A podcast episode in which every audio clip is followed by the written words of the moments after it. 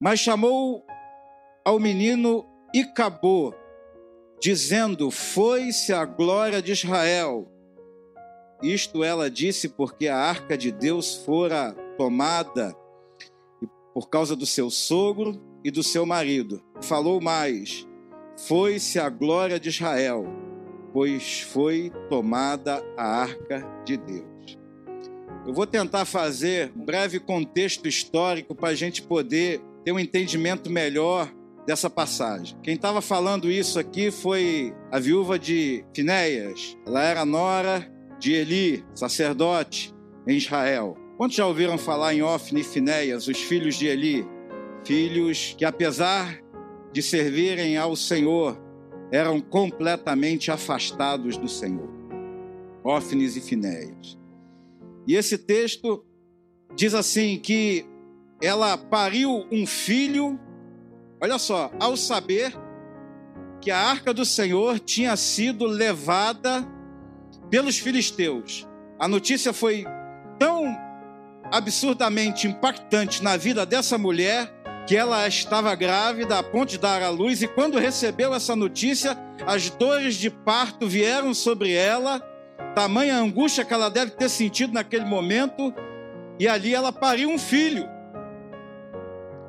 Só que ela teve o um entendimento que naquela época a gente colocava o nome do filho, dependendo da situação que você vivia, dependendo do contexto histórico, dependendo daquilo que você estava passando, se você estava alegre, se você estava triste, se você estava vencendo, se você estava sendo derrotado ali, ali a gente colocava o nome do filho. E ali ela colocou o nome daquele menino de Icabô. Icabô quer dizer literalmente sem nenhuma glória. Sem glória. Por quê? Porque aonde estava a glória de Deus, a presença de Deus na arca da aliança, ela tinha sido subtraída do povo de Israel e levada pelos filisteus. Irmãos, voltando um pouquinho na história lá, para o tempo de juízes. Juízes 17, 6, não precisa abrir não diz que naqueles dias não havia rei em Israel e cada qual fazia o que achava que era reto. Ou seja, na época dos juízes, e aqui, primeira, primeiro livro de Samuel, a gente está num divisor de águas entre os juízes e a monarquia, começando ali por Saul, depois Davi e tal. Só que nesse contexto ainda eram juízes, ainda que seja primeiro livro de Samuel, mas ainda está dentro de um contexto de juízes, porque Saul ainda não havia sido ungido rei. Lá em Juízes diz que cada um fazia de acordo com o que dava na telha, vamos dizer assim. Porque não havia rei, não havia uma liderança em Israel e cada um fazia do jeito que queria. Não havia padrões de conduta, a lei de Moisés não era considerada, prevalecia o individualismo e cada um fazia de acordo com a sua própria consciência. Essa é a verdade. O povo completamente afastado da presença de Deus, não obstante milagres e milagres que Deus fazia no meio do povo, histórias contadas que até os outros povos conheciam, depois a gente vai ver que os filisteus temiam Israel no que diz respeito, caramba, tudo bem, a gente derrotou Israel em um dado momento, mas lá atrás, o Deus deles fez eles saírem do Egito com mão poderosa, passar pelo Mar Vermelho a pé enxuto e tal. Todo mundo conhecia a fama do Deus de Israel, do nosso Deus. Mas a Bíblia diz que é, lá no tempo de juízes, cada um fazia do jeito que queria. Israel sofreu expressiva derrota dos filisteus por conta do seu afastamento de Deus. Por conta de sacerdotes que não serviam ao Senhor como deveriam servir. Por conta de sacerdotes, de lideranças que não conduziam o povo como deveriam conduzir. E aqui, fazendo um breve resumo agora de 1 Samuel, a gente vê lá no capítulo 1 Ana pedindo um filho. Ana era estéreo. Seu marido Eucana tinha concubina, tinha uma penina que tinha filhos. E ali, eu vou contar isso tudo para a gente entrar dentro de um contexto, para você poder ter entendimento. E ali Ana pedindo, e Eli, o sacerdote, vendo ela orar, a teve como embriagada. Até quando você vai ficar aí se embriagando com vinho? Não, eu sou uma mulher de coração atribulado. Eu não posso ter filho. A minha concorrente ali tem filhos e fica zombando de mim. Só que Eucana amava Ana. E ali, derramando seu coração, Eli abençoou aquela mulher e aquela mulher, ela gerou um filho chamado Samuel. E ali, Ana entregou aquele filho para o Senhor. Nossa, mas a gente pede tanto uma coisa para entregar para Deus? Né? Na verdade, tudo que a gente tem, tudo que a gente é, tudo que a gente possui, não é nosso, é de Deus. Nós somos mordomos nesta terra. Outro dia eu estava vendo uma pregação de uma irmãzinha dentro do cemitério. Rapaz, que benção. Novinha, novinha, uma jovem, uma adolescente, pregando dentro do cemitério. Vi pela internet, não fisicamente. E ela falando aqui: cadê os carros? Só havia tumba ali. Cadê as contas bancárias? Cadê as gordas festas? Cadê isso? Cadê aquilo? Tinha nada. Nada, só túmulo. Só gente morta, só cadáveres, só defuntos, só caixões. Por quê? Porque dessa terra a gente não leva absolutamente nada, porque nada é nosso, tudo é de Deus. Nós somos apenas mordomos de Deus nesta terra. Daquilo que Ele nos dá para nós administrarmos, nem a nossa família é nossa, nem nossos filhos são nossos. A gente cria para a glória de Deus e envia-os. São flechas na mão do flecheiro, assim diz a palavra de Deus. São flechas. A gente envia. Fico vendo o Hudson Daías com os filhos lá nos Estados Unidos, né? E o coração deve ficar a netinha tá bem, glória a Deus. Já geraram outras flechas e vai. Então, Ana pediu um filho e Deus deu.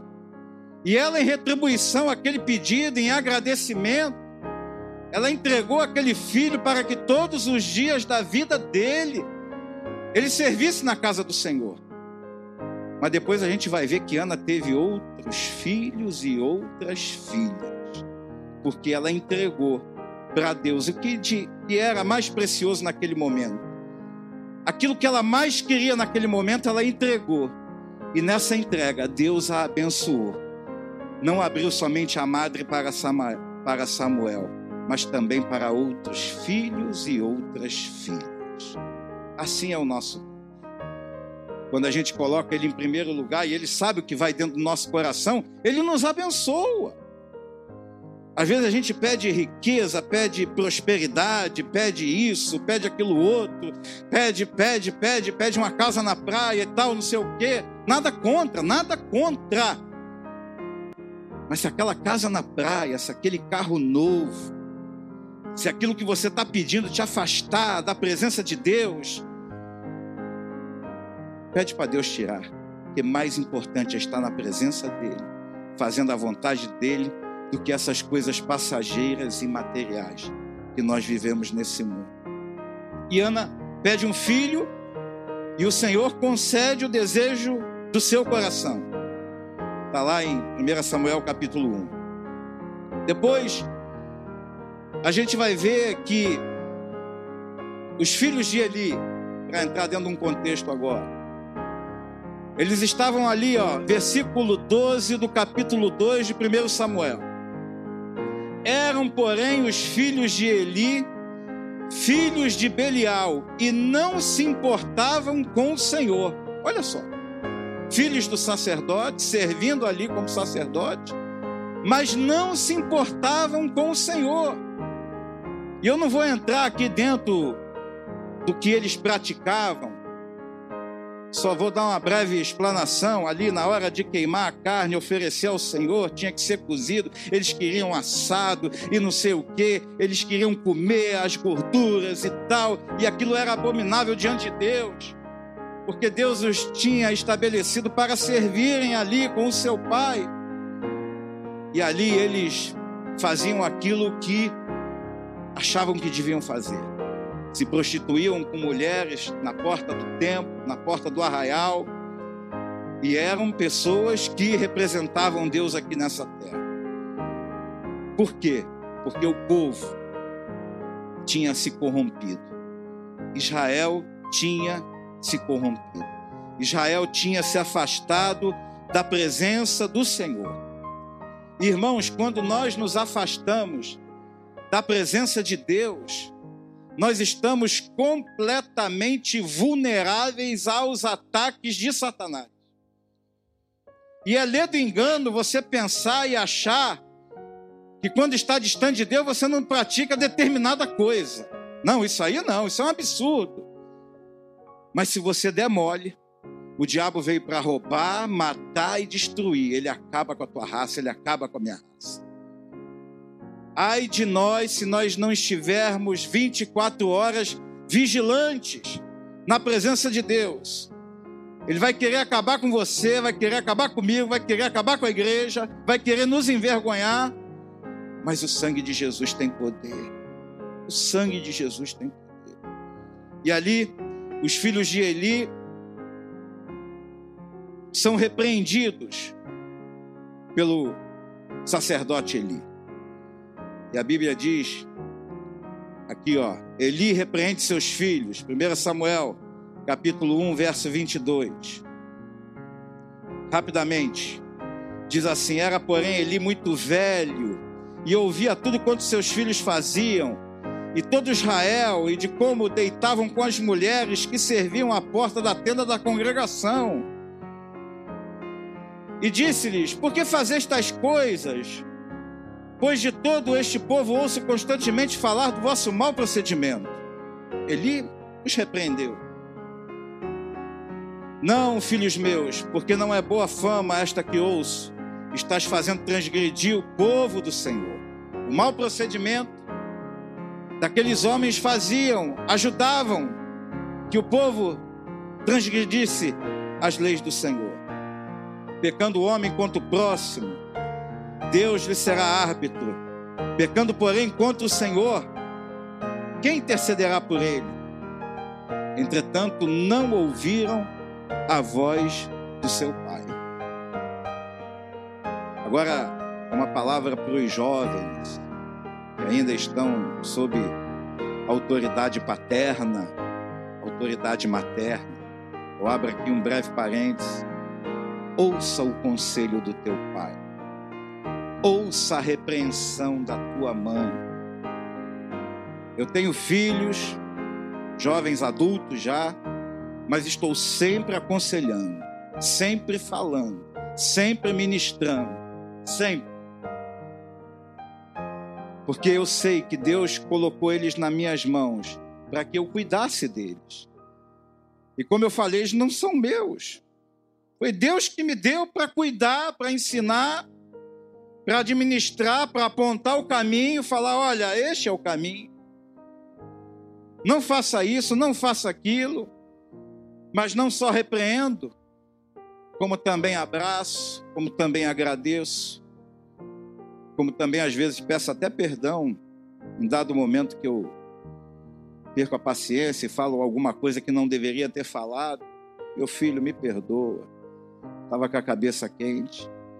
Mas nós devemos sempre aconselhar os nossos filhos.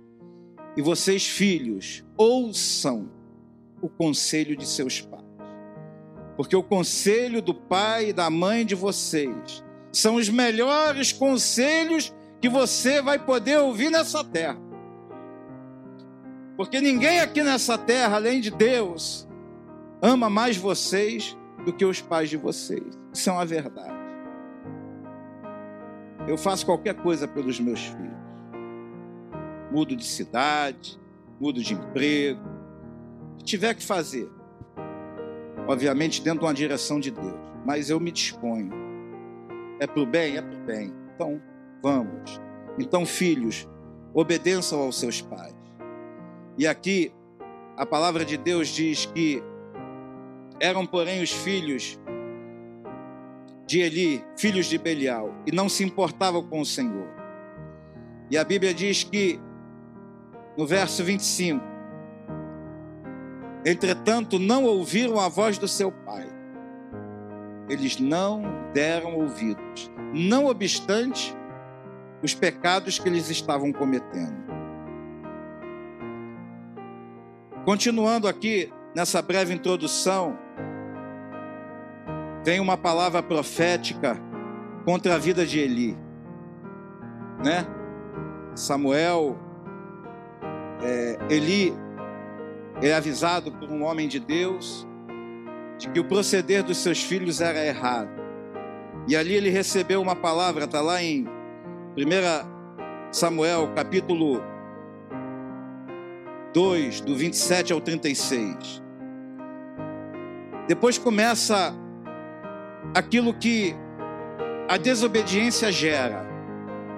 Porque, irmãos, o desfecho de um processo de desobediência é a derrota espiritual, é a derrota material, é a derrota na família, é derrota. É o afastamento da glória de Deus. Esse é o desfecho de um processo de desobediência e afastamento da presença de Deus. Aqui os filisteus vencem Israel, 1 Samuel 4, de 1 a 4. Vamos ler rapidinho? Primeiro livro de Samuel, capítulo 4, do 1 ao 4, diz assim: Veio a palavra de Samuel a todo Israel Israel saiu a peleja contra os filisteus e se acampou junto a Ebenezer. E os filisteus se acamparam junto a Feca. Dispuseram-se os filisteus em ordem de batalha para sair ao encontro de Israel. E travada a peleja, Israel foi derrotado pelos filisteus, e estes mataram no campo aberto cerca de quatro mil homens. Olha só povo de Israel, o povo de Deus já estava sentindo a consequência da sua desobediência e do seu afastamento de Deus, sendo já derrotado pelos filisteus. E às vezes isso, irmãos, acontece na nossa vida. Nós precisamos ter uma vida cristã constante na presença de Deus.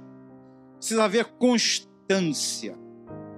Não momentos de muita intimidade, momentos de média intimidade, momentos de pouca intimidade, momentos de nenhuma intimidade. Mas nós devemos estar sempre buscando, buscando a presença de Deus, buscando o interagir de Deus na nossa vida, a proximidade de Deus. Buscando Deus, buscarmos estarmos juntos da glória dele, da presença dele.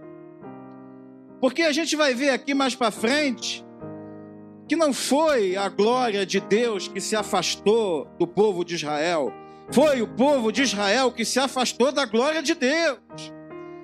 Não foi a presença dele que foi embora, mas foi o povo de Israel que se afastou da presença dele, sendo desobediente.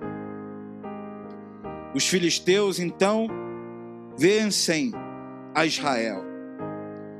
E ali a Bíblia diz, 1 Samuel, capítulo 4, verso 3: Voltando o povo ao arraial, disseram aos anciãos de Israel: Por que nos feriu o Senhor hoje diante dos filisteus? Traga-nos de Siló a arca da aliança do Senhor, para que venha no meio de nós e nos livre das mãos dos nossos inimigos. Eles tinham a arca da aliança como um amuleto. Não, se a arca da aliança estiver conosco, nada vai acontecer conosco. Já viu aquelas casas que você entra, aí tem a Bíblia aberta no, na estante, geralmente Salmo 91 ou Salmo 23, como que aquilo ali afastando toda a influência do mal, afastando toda a palavra de peçonha, blindando aquele lar, só pelo fato da Bíblia estar aberta em determinada passagem e tal, e às vezes a, a folha está até meio amarelada, de tanto que fica aberta, mas ninguém lê aquilo ali, está ali como um amuleto. Irmãos, a palavra de Deus ela é viva e eficaz. Ela faz diferença, divisão entre alma espírito, junta e medula. Se nós usarmos isso apenas como um amuleto, não vai acontecer absolutamente nada na nossa vida. Se a gente usar isso aqui apenas como um objeto decorativo dentro da nossa casa, não vai acontecer absolutamente nada na nossa vida. Mas se nós sujeitarmos a nossa vida ao que está escrito aqui, Deus vai fazer toda a diferença. Essa palavra ela vai fazer toda a diferença dentro da nossa vida. Porque a gente vai viver o que está escrito aqui, viver. Não apenas ter por ter, mas viver. Sermos bem-aventurados, não somente os ouvintes, mas os praticantes da palavra de Deus. E a Bíblia diz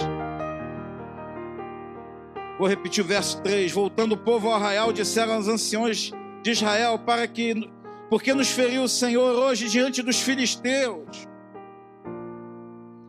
Tragamos de Siló a arca da aliança do Senhor, para que venha no meio de nós e nos livre das mãos dos nossos inimigos. Mandou, pois, o povo trazer de Siló a arca do Senhor dos exércitos, entronizado entre os querubins, os dois filhos de Eli, Ofne e Finéias, estavam ali com a arca da aliança de Deus. Vamos ler mais um pouquinho. Eles mandaram trazer a arca, porque foram derrotados. Perderam quatro mil homens. Vamos trazer a arca, porque agora a gente vai se dar bem. Porque com a arca, tudo vai dar certo. Versículo 5. Sucedeu que, vindo a arca da aliança do Senhor ao arraial, rompeu todo Israel em grandes brados e ressoou a terra, todo Israel, ei, a arca! A arca, agora sim! Olha a arca! Ouvindo os filisteus a voz de júbilo, disseram: Que voz de grande júbilo é esta no arraial dos hebreus? Então souberam que a arca do Senhor era vinda ao arraial e se atemorizaram os filisteus. Olha só, os filisteus se atemorizaram porque sabiam com quem estavam lidando. Com o Deus de Abraão, de Isaac e de Jacó. Com o Deus Todo-Poderoso. Os próprios filisteus ficaram atemorizados. Mas os hebreus, o povo de Israel, os israelitas ali, cara ali no oba-oba, não, a arca veio e acabou. Acabou. Não precisa santificar, não precisa mudar, não precisa mudar o comportamento, não precisa voltar a cultuar o Senhor, não precisa mais buscar e tal, só porque a arca está aqui. Mas a Bíblia diz: Que voz de grande júbilo é esta no arraial dos Hebreus? Então souberam que a arca do Senhor era vinda ao arraial. Verso 7 do capítulo 4. E se atemorizaram os filisteus e disseram: Os deuses vieram ao arraial. E diziam mais: Ai de nós, que tal jamais sucedeu antes. Verso 8: Ai de nós, quem nos livrará das mãos desses grandiosos deuses? São os deuses que feriram os egípcios, olha a fama. São os deuses que feriram os egípcios com toda sorte de pragas no deserto. Eles lembraram, eles sabiam. Mas ali, no verso 9, os filisteus falaram assim: Sede fortes, ó filisteus, portai-vos varonilmente para que não venhais a ser escravo dos hebreus, como eles serviram a vós outros, portai-vos varonilmente e pelejai. Então pelejaram os filisteus Israel foi derrotado e cada um fugiu para a sua tenda. Foi grande a derrota, pois foram mortos de Israel 30 mil homens de pé. Irmãos, irmãos, parece um contrassenso. Sem a arca, morreram quantos? 3 mil, né? 4 mil. Agora com a arca, morreram 30 mil. Parece um contrassenso. Mas a arca para eles ali naquele momento, particularmente naquele momento, não significava a santidade, a presença e a glória de Deus como deveria ser. E às vezes, irmãos, na nossa vida, nossa vida, trazer para nós, sair um pouco do texto, falar de nós. Vamos elocubrar um pouquinho. Vamos enlouquecer um pouco as ideias. Às vezes a gente acha porque vai à igreja, porque é batizado, porque é dizimista, porque isso, porque até lê a Bíblia, porque ora acha que nada vai acontecer. Porque nós somos blindados. Às vezes a gente acha que levando a nossa vida espiritual de qualquer maneira, e é isso que Deus falou no meu coração quando eu comecei a ler esse texto. Quando a gente leva a nossa vida espiritual de qualquer maneira, ah, Vamos lá. Tá bom. O outro faz. Ah, não sei o quê. Quando a gente leva a nossa vida espiritual de uma maneira efêmera, passageira, de uma maneira não como Deus quer, mas ouso dizer, de qualquer maneira, acontece como aconteceu com o povo de Israel. Não adiantou, a arca do Senhor está ali, não adiantou, porque eles foram derrotados e a derrota ainda foi maior. Em vez de 4 mil, foram 30 mil os mortos. Não obstante, a arca do Senhor está ali no meio deles. Continuando, a palavra de Deus diz, verso 11: Foi tomada a arca de Deus e mortos os dois filhos de Eli, Ofne e Finéia. Olha só, o juízo de Deus já agindo por conta da falta de santidade, por conta de fazer a coisa de qualquer maneira. Irmãos, eu falo por mim. Falo por mim. Falo por mim. Eu tenho pregado aqui domingo, quinta, tenho sido convidado para pregar fora. Até falei para André, meu Deus, tanta pregação que eu não sei mais o que preparar, mas Deus vai dando. Deus vai dando. Irmãos, quando eu subo aqui, é com tremor e temor. Tremor e temor. Como eu falei na minha oração inicial aqui, me considero completamente incompetente para estar aqui. Mas eu peço a Deus graça. E sabe o que Deus faz? Ele dá graça. Ele dá graça. Eu me humilho diante dele. A minha oração sempre tem sido: Senhor, me humilha para que o Senhor seja exaltado na minha vida. Senhor, é igual aquele hino que eu gosto de cantar. Não vou pedir para cantar hoje, não, mas. Mais de ti, menos de mim. Tá rindo, irmão? Mas é. Eu fico assim direto: Senhor, menos de mim, mais de ti. Mais glória tua, mais poder teu, mais santidade, mais presença, mais, mais e menos de mim. Porque quanto mais eu me diminuir, mais a glória de Deus e a presença dele vai refletir na minha vida para as outras pessoas. Eu não tenho nada para oferecer para ninguém, não tenho nada para te oferecer. Sou uma pessoa esquisita, uma pessoa com limitações. Sou uma pessoa que tem muitas dificuldades em muitas áreas da minha vida. Mas se em algum momento eu sou bênção para você, é pela graça e misericórdia de Deus na minha vida. Que vocês possam ter esse entendimento. Se alguém, algum irmão, é bênção na tua vida, acrescenta alguma coisa para a tua vida, não é porque ele ou ela merece ou é alguma coisa. Nós não somos nada. Nós somos servos. Nós somos servos. E ali o povo de Israel tinha perdido esse time, essa visão, esse entendimento. Eles estavam confusos. Como eu falei lá no livro de Juízes, capítulo 17, verso 6, cada um fazia o que dava na telha, porque não tinha rei, não tinha líder, não tinha liderança.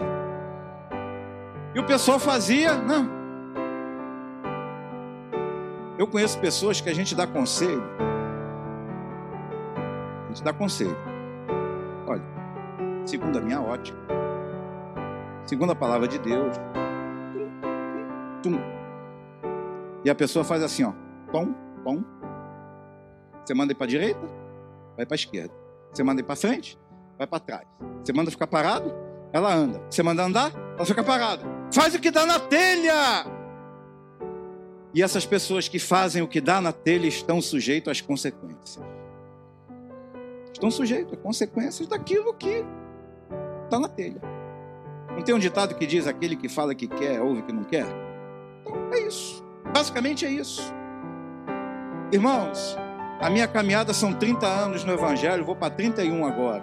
Na verdade, são 31 agora em fevereiro. E eu estou em pé hoje. Hoje eu estou em pé. Eu acho que eu estou em pé, né, Hudson? Eu acho, né? Estou em pé. Porque eu sempre fui obediente à minha liderança. Sempre fui obediente. Ainda que às vezes eu não entendesse, achasse que aquilo era um caminho, eu ia, falava, contestava e tal, mas sempre Deus me dava vitória na obediência.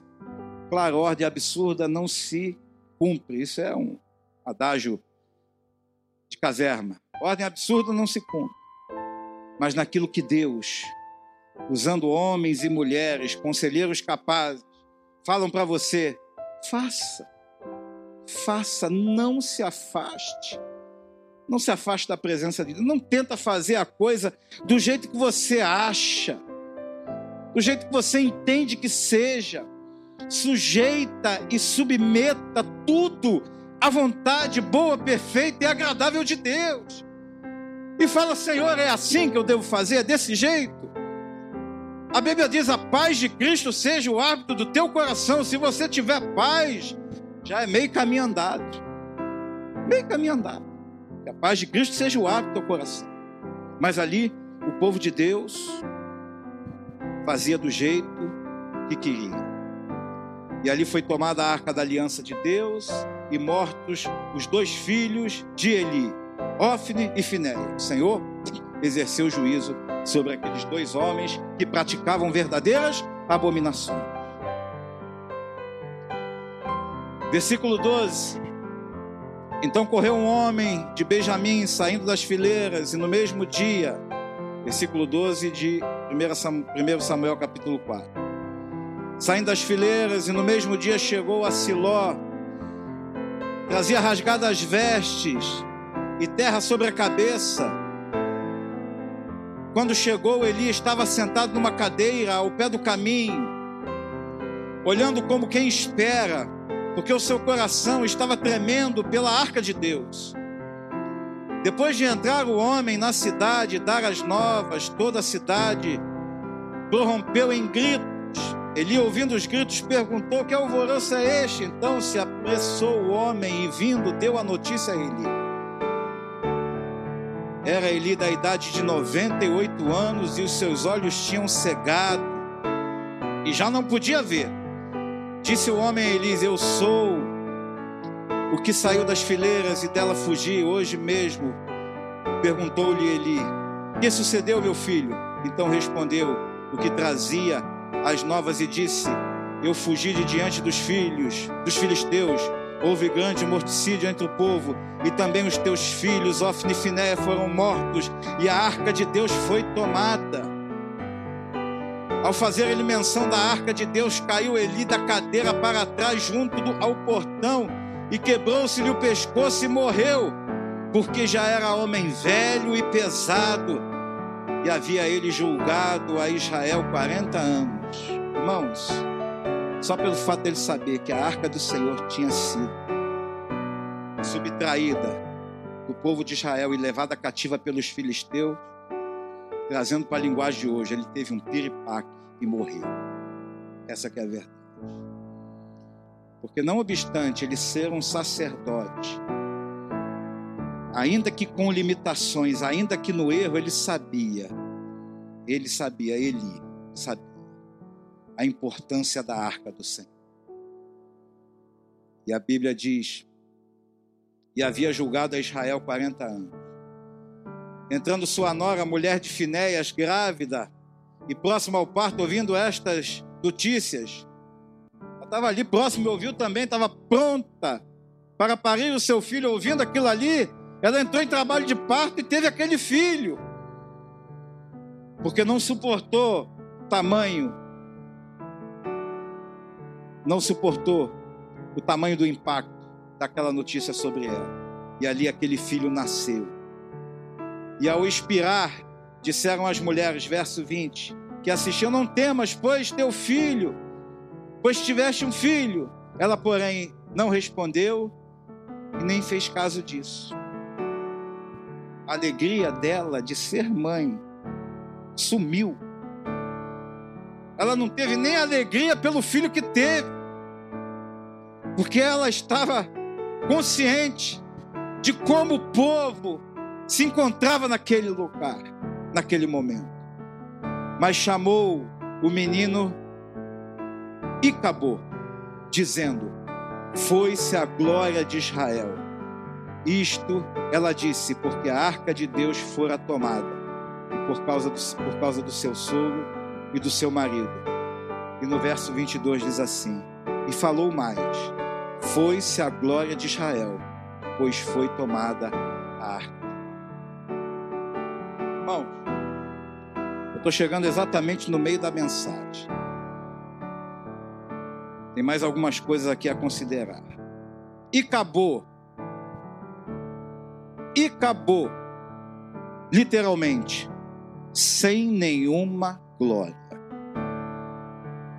o desfecho de um processo de desobediência, insubmissão e afastamento do Senhor. E acabou. A gente pode até dizer, né? Acabou. E acabou. Eu não sei como está a tua vida. Eu não sei como está a vida de quem me ouve nessa manhã pela internet. Eu não sei como está o teu coração, como está a tua vida espiritual como está a tua comunhão com Deus, se é que você tem comunhão com Deus, ou se Deus tem sido para você apenas uma vaga lembrança, uma memória do passado. Você tem vivido de experiências passadas, daquilo que Deus fez lá atrás, de quando Deus te resgatou do império das trevas para o reino do Filho do seu amor. Eu não sei como está o teu coração nessa manhã. Eu não sei. Mas eu sei de uma coisa: Deus, Ele continua sendo Deus, e a glória dele jamais se afasta. Somos nós que nos afastamos da glória e da presença dele, por causa dos nossos achismos, por causa da nossa insubordinação, insubmissão, por causa da nossa desobediência e de querer levar a vida do jeito que a gente acha que ela deve ser levada. Tem um sambista aí que tem uma letra, é, deixa a vida me levar. É isso? É verdade. Mas como é que o senhor sabe? Eu, eu tenho ouvido, não sou surdo. Então, aonde eu vou, às vezes tem essa música, eu não sou surdo. Ah, bota no rádio. Não, não boto não. Mas eu escuto. Deixa a vida me levar. Irmãos, Deixa o vento do Espírito Santo te levar. Deixa Deus conduzir os teus passos. Entrega a tua vida ao Senhor, confia nele e o mais ele fará. Não deixa a vida te levar, porque essa vida aí fora não tem nada, absolutamente nada para te oferecer. Mas Jesus, Jesus, ele tem palavras de vida eterna.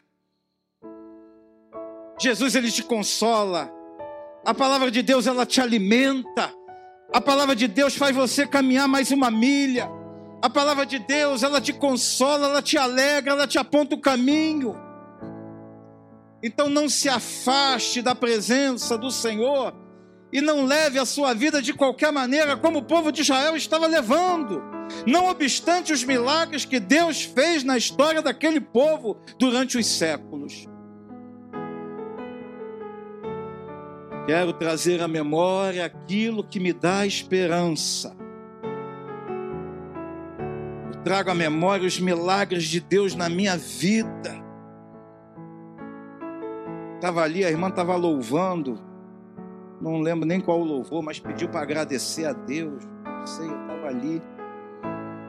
E eu falo de mim, falo da minha família, porque é o que eu vivo. Aí vi Israel e Gabriel. Senhor, obrigado pelos meus filhos tocando na tua casa. Tá bom demais. Tá muito bom. E às vezes a gente não se alegra por isso. Eu, além de me alegrar, me emocionei, eu me regozijei, falei, Senhor, muito obrigado. Porque o inimigo das nossas almas quer exatamente o contrário. Mas quando nós agarramos na mão de Deus e Ele agarra na nossa mão, nada e ninguém pode impedir o agir de Deus na nossa vida. Absolutamente nada e ninguém, sem lutas, sem ventos, sem provas, sim, mas sempre ao lado de Deus, sempre com a presença dEle, sempre com a glória dEle ao nosso lado. Mas chamou o menino e acabou dizendo: Foi-se a glória de Israel. Eu não sei se na tua vida a glória de Deus ela se foi. Eu não sei se na tua vida a presença de Deus ela se foi. Não sei. Eu não sei. Eu não sei se a arca, não como objeto, não como um amuleto, ela se afastou da sua vida ou você se afastou dela, não sei. Mas eu sei de uma coisa: Deus te trouxe aqui nessa manhã.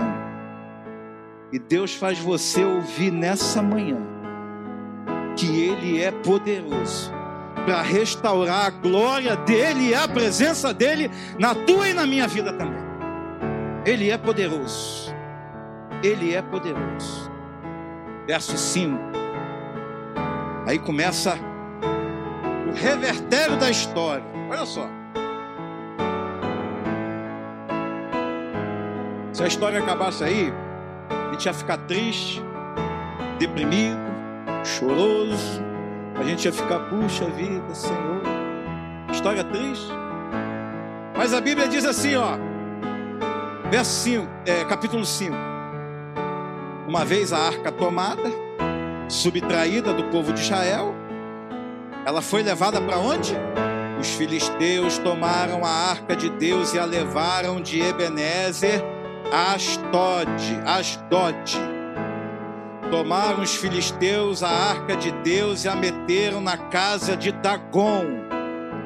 Junto a este Dagon era um deus pagão. Dagon era metade gente, metade peixe. Era um ser cultuado ali pelos filisteus. E ali tinha uma dentro da casa de Dagon tinha uma estátua de Dagon. E ali tomaram os filisteus a arca de Deus e a meteram na casa de Deus junto a este. Levantando-se, porém, de madrugada, os de Asdote, no dia seguinte, eis que estava caído Dagon com o rosto em terra diante da arca do Senhor. Tomaram-no e tornaram a pô-lo no seu lugar. Botaram a arca de Deus ali, do lado da estátua. No dia seguinte, a estátua estava caída, do lado da arca da aliança. Depois, no outro dia ainda, levantaram-se de madrugada, no dia seguinte pela manhã, e eis que Dagon, olha só, jazia caído de bruços diante da arca do Senhor. A cabeça de Dagon e as duas mãos estavam cortadas sobre o limiar, e dele ficara apenas o tronco. Irmãos, aonde Deus está, o mal tem que sair, o mal tem que cair. Aonde a presença e a glória de Deus está, o mal não subsiste. Mas aí você vai me perguntar, pastor, por que lá o povo com a arca foi derrotado pelos filisteus? Porque a presença e a glória de Deus não estava ali com aquele povo, porque eles estavam desobedientes.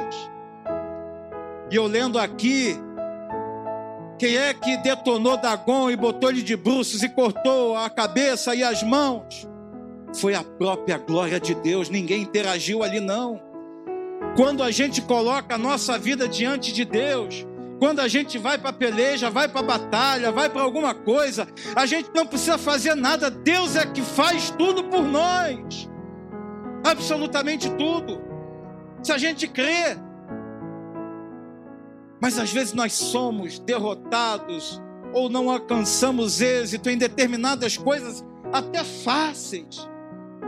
Até coisas, né? Que, caramba, meu Deus, porque nós estamos longe e afastados, achando que está perto. Porque vai à igreja, porque faz isso, porque faz aquilo outro. Porque tem um compromisso social toda semana, isso, aquilo outro. Mas o coração não está perto de Deus coração está em questões mundanas, questões sociais, o coração está no trabalho, o coração está nisso. Nada contra, devemos trabalhar sim. Devemos manter a nossa família, devemos buscar o melhor e comer o melhor desta terra. Sim, devemos. Mas o nosso coração, em primeiro lugar, tem que estar na presença do Senhor. Tem que estar junto à glória dele. E ali Dagon e caiu. Quem derrubou Dagon? Foi Deus. Deus não podia ter feito isso lá para o povo de Israel? Podia, mas não fez. Para ensinar, para mostrar que a gente não deve servir a Deus de qualquer maneira. Nós não devemos servir a Deus de qualquer maneira. Levar a vida assim, de qualquer maneira, achar ah, de qualquer maneira, pensar de qualquer maneira. Deus, Ele é absolutamente santo. Santo demais, muito santo. Eu acho que se ouvir Deus agora, acho não, tenho certeza, serei consumido. Tamanha santidade e a glória dele. Moisés viu uma sarça ardente. Deus ele é santo. E às vezes nós tomamos a ceia do Senhor de modo. Né? Eu vi um estudo sobre isso. Alguma coisa. Meu Deus. Meu Deus, que momento ímpar na vida do crente. Que momento singular, que momento divino. Que momento maravilhoso. E às vezes a gente. Ah, até a hora assim, ah, Deus. Irmão, isso não é uma palavra dura, não, não é repreensão, não. É porque Deus quer sempre o melhor para nós. Irmão. Deus nessa manhã nos chama, nos chama para sairmos de Icabô, que quer dizer derrota. Para sairmos de Icabô, que quer dizer ausência da glória de Deus. E termos uma novidade, algo novo algo restaurador, algo que faça diferença na nossa vida. Ah, mas já tem tantos anos que eu sirvo ao Senhor, não importa.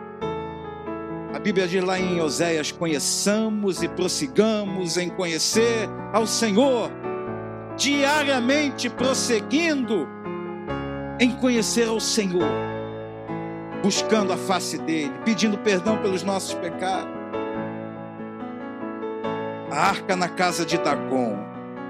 Depois os filisteus, vendo aquilo tudo, eu não vou ler tudo, porque senão vai tomar muito tempo. Aí pegaram e falaram, meu Deus, falaram assim, né? E agora? A arca aqui, esse poder todo, esse Deus. Aí mandaram para Asdod, mandaram para Gade, mandaram para Ecrom. E aonde a arca ia, o povo, aquelas cidades eram acometidos de tumores. A ira de Deus, o juízo de Deus estava sobre ali, a santidade de Deus estava ali. E ali eles não sabiam mais o que fazer. Aí resolveram devolver a arca para o povo de Israel. Não, não quero mais essa arca aqui, não.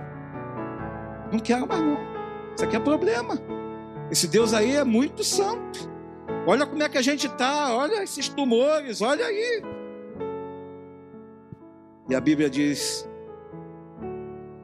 que eles devolveram a, a arca. A arca foi para Bet-Semens, ficou ali um tempo, em sete meses. E depois a arca foi para Kiriat Jeazim. Kiriat Jearim. Vamos abrir lá 1 Samuel, 1 Samuel capítulo 6. Aleluia. Verso 19.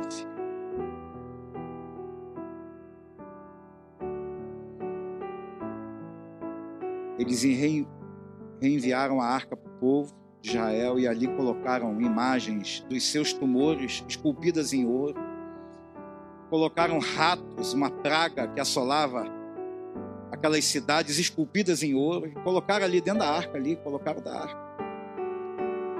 Mas o interessante é que ninguém morria fulminado, né? Quando os filisteus botavam a mão na arca, carregavam a arca. Teve um amigo de, de, de Davi, esqueci o nome dele. A arca estava meio cambaleando, só dele tentar botar a mão na arca para não cair, ele foi fulminado. Não sei quantos mil homens morreram, povo de Israel, só por olhar para a arca. Mas a aliança de Deus não era com os filisteus. A aliança de Deus não era com aqueles povos, com os amorreus, com os jebuseus, com os filisteus. Não. A aliança de Deus era com o povo dele. E Deus tem aliança comigo e com você. Por isso que nós devemos carregar a arca com santidade. Não de qualquer maneira. Levar a nossa vida espiritual com santidade, não de qualquer maneira. Sim, estamos no tempo da graça, maravilhosa graça, aleluia, glória a Deus. Mas Deus, Ele é o mesmo Deus ontem, hoje e será eternamente. A santidade dele não muda, ele é imutável, ele é eterno. Ele não muda. Ananias e Safira, lá no tempo da graça, não foi? Foi fazer de qualquer maneira lá, não, isso aqui bota aqui. Ué, mas não era teu, não podia ficar com tudo, mas por que, que esse me engana foram fulminados? Tempo da graça. Então, irmãos, ali, a arca, ela voltou para o povo de Israel. E ficou ali em Kiriat Jearim, cerca de 20 anos, um processo.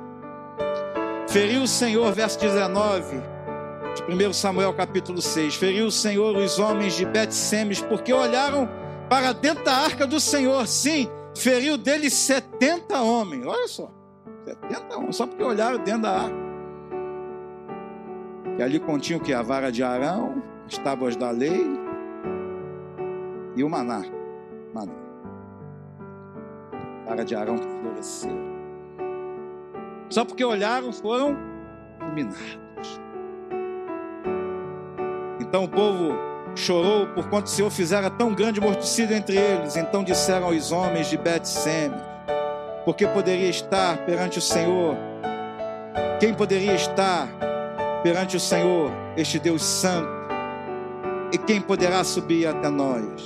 Aí a gente vai ver que então vieram homens, é, capítulo 7.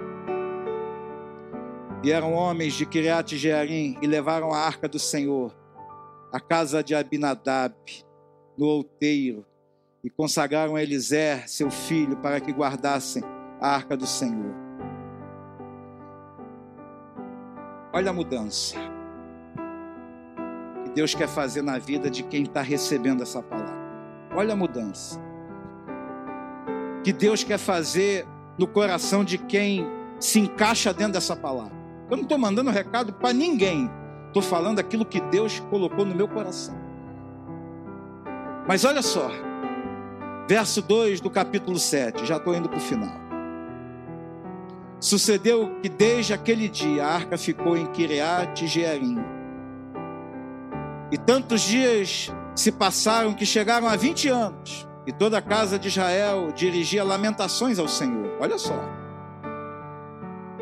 Falou Samuel a toda a casa de Israel, dizendo: Se é de todo o vosso coração que voltais ao Senhor, tirai dentre vós os deuses estranhos e os astarotes, e preparai o coração ao Senhor, e servi a Ele só, e Ele vos livrará das mãos dos filisteus. Tem alguém que me ouve nessa manhã, ou que vai me ouvir, que precisa tirar do coração coisas estranhas, às vezes deuses estranhos, literalmente falando, coisas estranhas, coisas que não edificam manias, vícios, atitudes.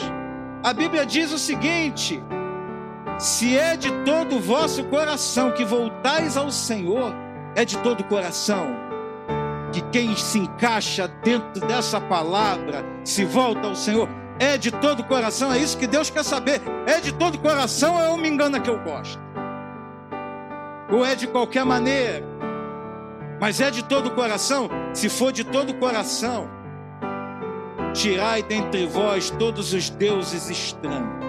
Tudo que é estranho, tudo que não edifica, tudo aquilo que não alimenta a alma, tudo aquilo que te faz andar para trás, tudo aquilo que embaraça os teus pés, tudo aquilo que te faz pecar, toda iniquidade, tudo aquilo que vem contra você, tira.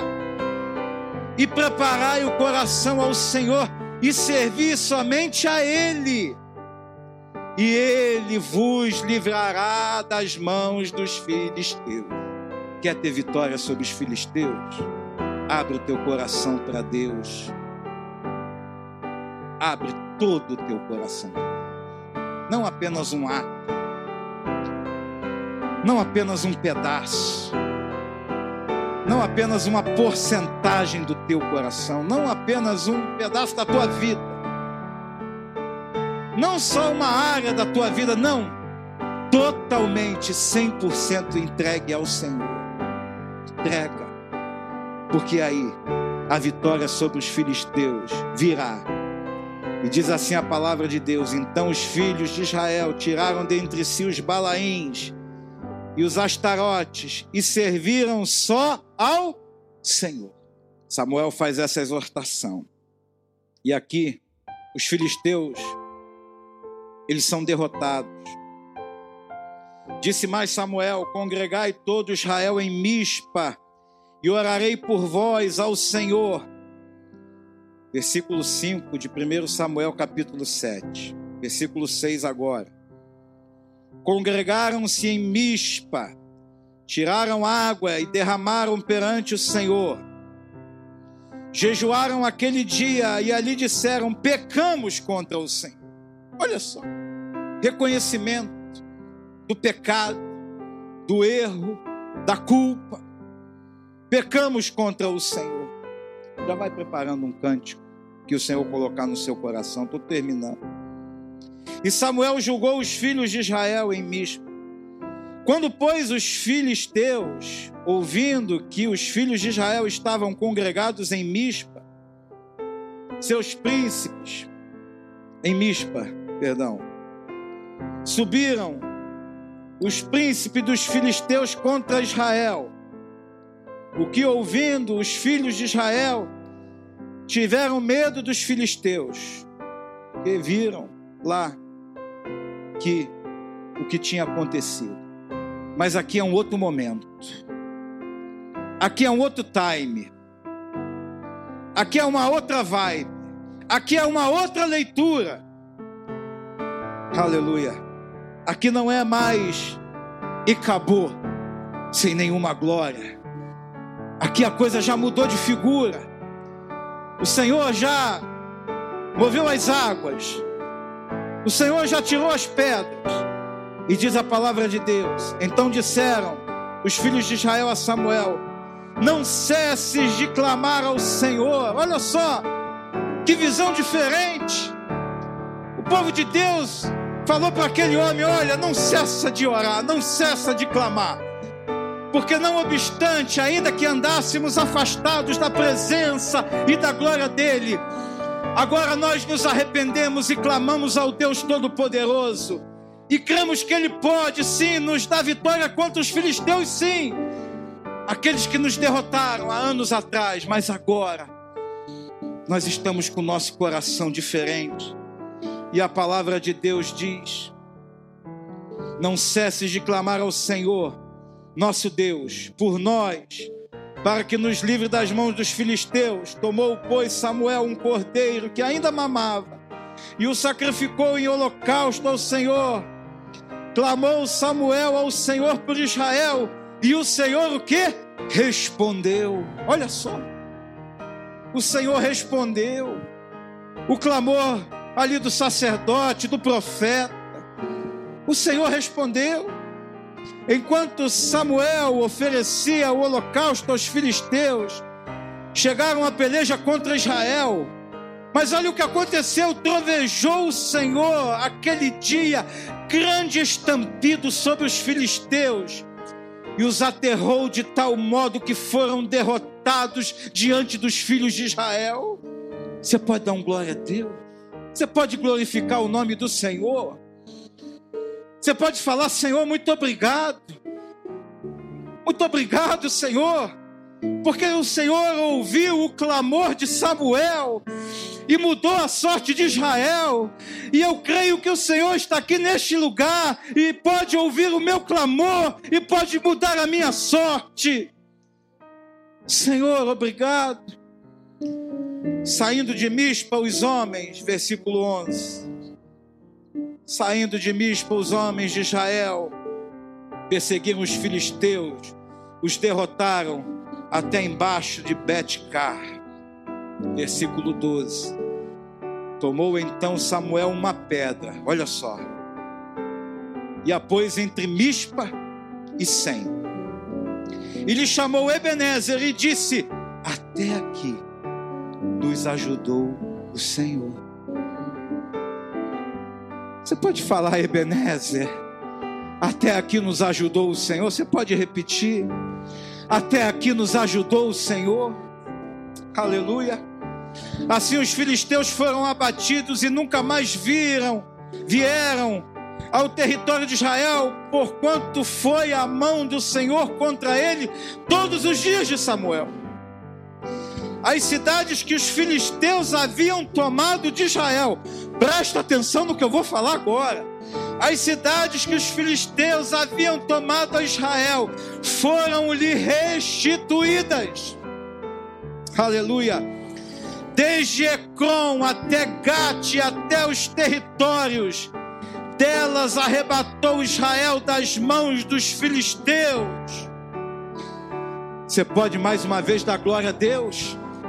Deus, nessa manhã, se o teu coração completamente se voltar ao Senhor, se o meu coração completamente se voltar ao Senhor, Ele há de restituir tudo aquilo que foi tomado de nós. Em um momento de fraqueza, em um momento de esfriamento espiritual, em um momento em que andávamos perdidos, longe da presença do Senhor. Mas Deus, nesta manhã, te chama para a presença dEle, te chama para andar com Ele, te chama para sentir a glória dEle na tua vida, e Ele há de restituir tudo aquilo que foi subtraído pelo inimigo. Em nome de Jesus.